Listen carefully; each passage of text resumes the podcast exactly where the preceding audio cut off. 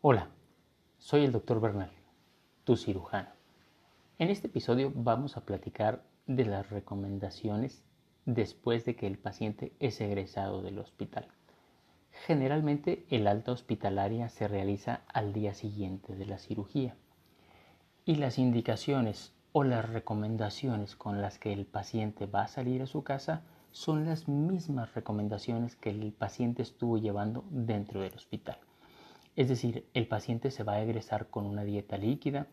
Líquidos permitidos, pues básicamente van a ser agua, Gatorade, té, Powerade o Electrolyte. Mientras estábamos en el hospital, durante la estancia hospitalaria, el paciente tiene, tiene un suero con el cual le, suministramos líquidos a través de la vena y por eso es que limitamos un poco la, ingesta de, líquidos a 3 o 4 onzas por hora. Una vez que el paciente se encuentra en casa y que ya no tiene ningún eh, líquido por vía intravenosa, es muy importante que el paciente esté tomando entre 1.5 y 2 litros diarios.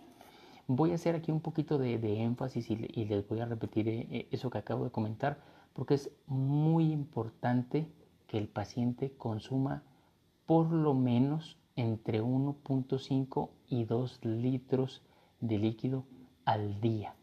¿Y esto por qué? Pues porque la principal complicación que puede ocurrir posterior a la cirugía es la deshidratación. Y la deshidratación no nos preocupa tanto la resolvemos administrando más líquidos o poniendo, o poniendo un suero por la vena.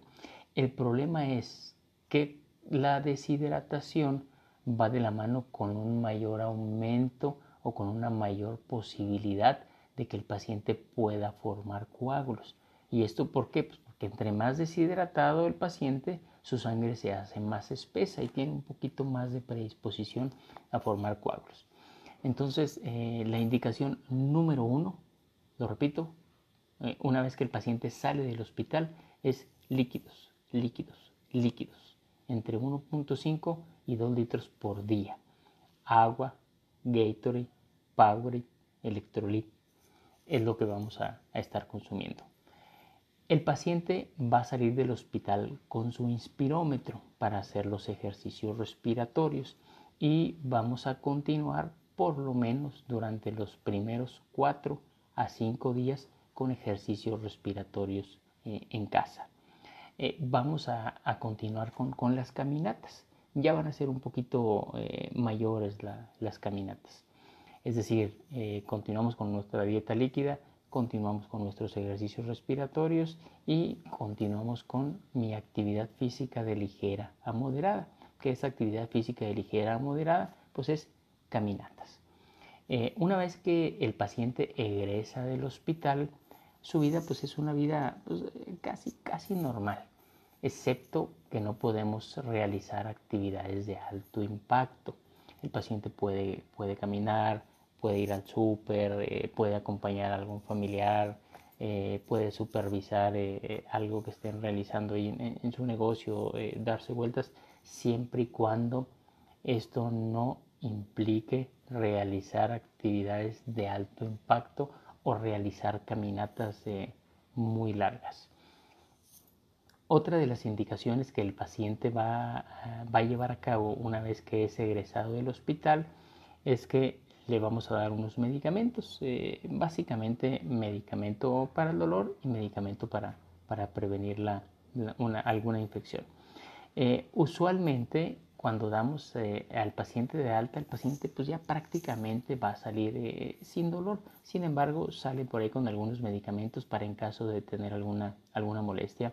Eh, usualmente el paciente llega a tomar una, una, pastilla para el dolor y, solamente.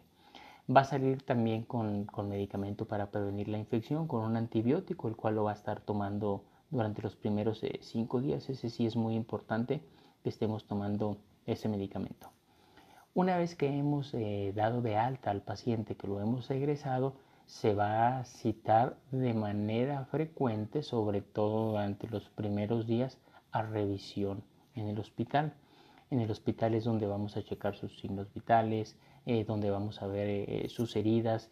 el manejo de las heridas en casa pues prácticamente es solamente lavado con, con, agua y jabón. Sus heridas están cubiertas o van a estar cubiertas con, con, un pegamento especial, el cual se cae entre el día 15 y el día 20. Entonces, agua y jabón, agua y jabón solamente va a ser el cuidado de, sus heridas. Conforme los veamos los días siguientes eh, en consultorio, van a ser revisados tanto por su servidor para darles eh, indicaciones adicionales. La nutrióloga le va a dar indicaciones eh, nutricionales también de cambio de dieta. la psiquiatra nos va a estar dando un seguimiento también en caso de, de ser necesario y ahí les vamos a dar un poquito eh, más de información en cuanto a la suplementación de vitaminas que es necesario llevar posterior a la cirugía.